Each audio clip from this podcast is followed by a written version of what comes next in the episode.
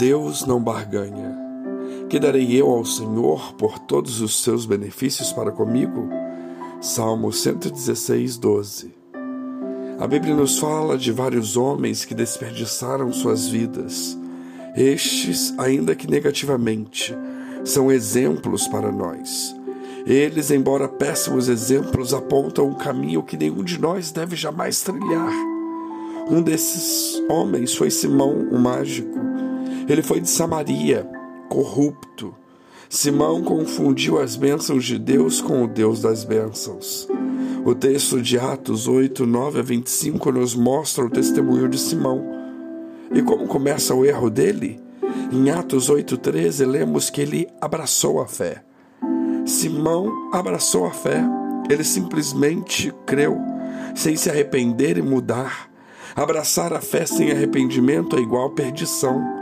Existe um grande perigo de nós também simplesmente crermos, mas sem nos arrependermos e assumirmos um compromisso de mudança perante Deus. Abraçar a fé como Simão significa que um dia podemos soltar a fé.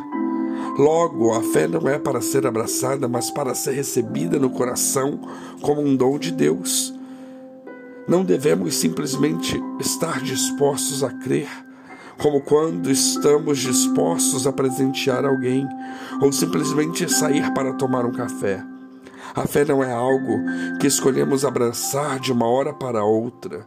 A fé é um presente de Deus para nós e que muda completamente a nossa vida. Por isso os discípulos até pediam: dá-nos a fé, aumenta nossa fé. Quais os perigos de alguém simplesmente abraçar a fé e não se arrepender? Simão começou uma seita, o gnosticismo, ou seja, ele criou uma religião segundo a sua mente. Este é um grande perigo de quem apenas abraça a fé. Outro perigo é colocar os sinais, milagres e dinheiro no lugar de Cristo. Quando abraçamos a fé, trocamos Cristo por dinheiro e coisas sobrenaturais.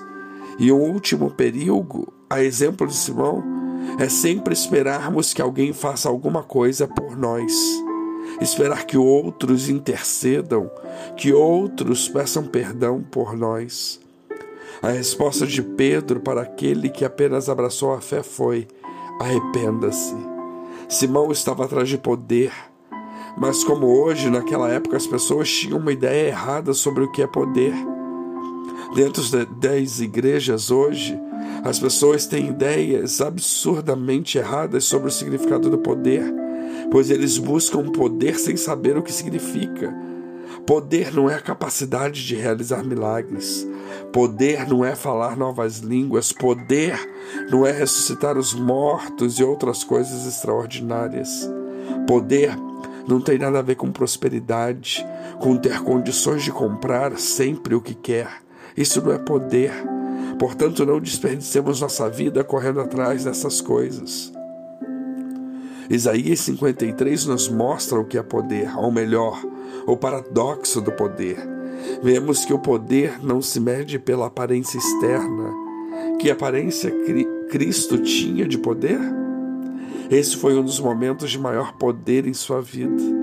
O poder não se mede pela distribuição de castigo, pois Cristo, o homem mais poderoso que pode haver, não demonstrou seu poder subjugando ninguém, mas sofrendo e entendendo que aqueles sofrimentos estavam contribuindo para o bem dele e de muitos que o conhecessem um dia.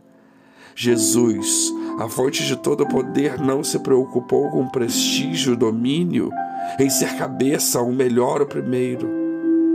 Por isso não nos parece estranho que o homem mais poderoso que já existiu foi também o mais simples e servo. Simão Mágico, ao invés de desejar o Senhor, desejou uma bênção, desejou poderes e com isso destruiu a sua vida fora. A conclusão que podemos fazer é que quando as bênçãos e o dinheiro roubam o lugar de Cristo, nós damos grande ênfase a sinais, curas, milagres. O amor, a alegria, o espanto, a admiração não são para Cristo, mas são nem para a sua pessoa, nem para a obra que ele fez, mas a atenção é virada para cura, milagres e sinais. Criamos um cristianismo segundo a nossa mente, temos a tendência de achar que somente nós estamos certos, somente nós conhecemos o caminho e o poder de Deus. Cremos que a entrega de dinheiro no reino de Deus fará com que conquistemos bênçãos desejadas.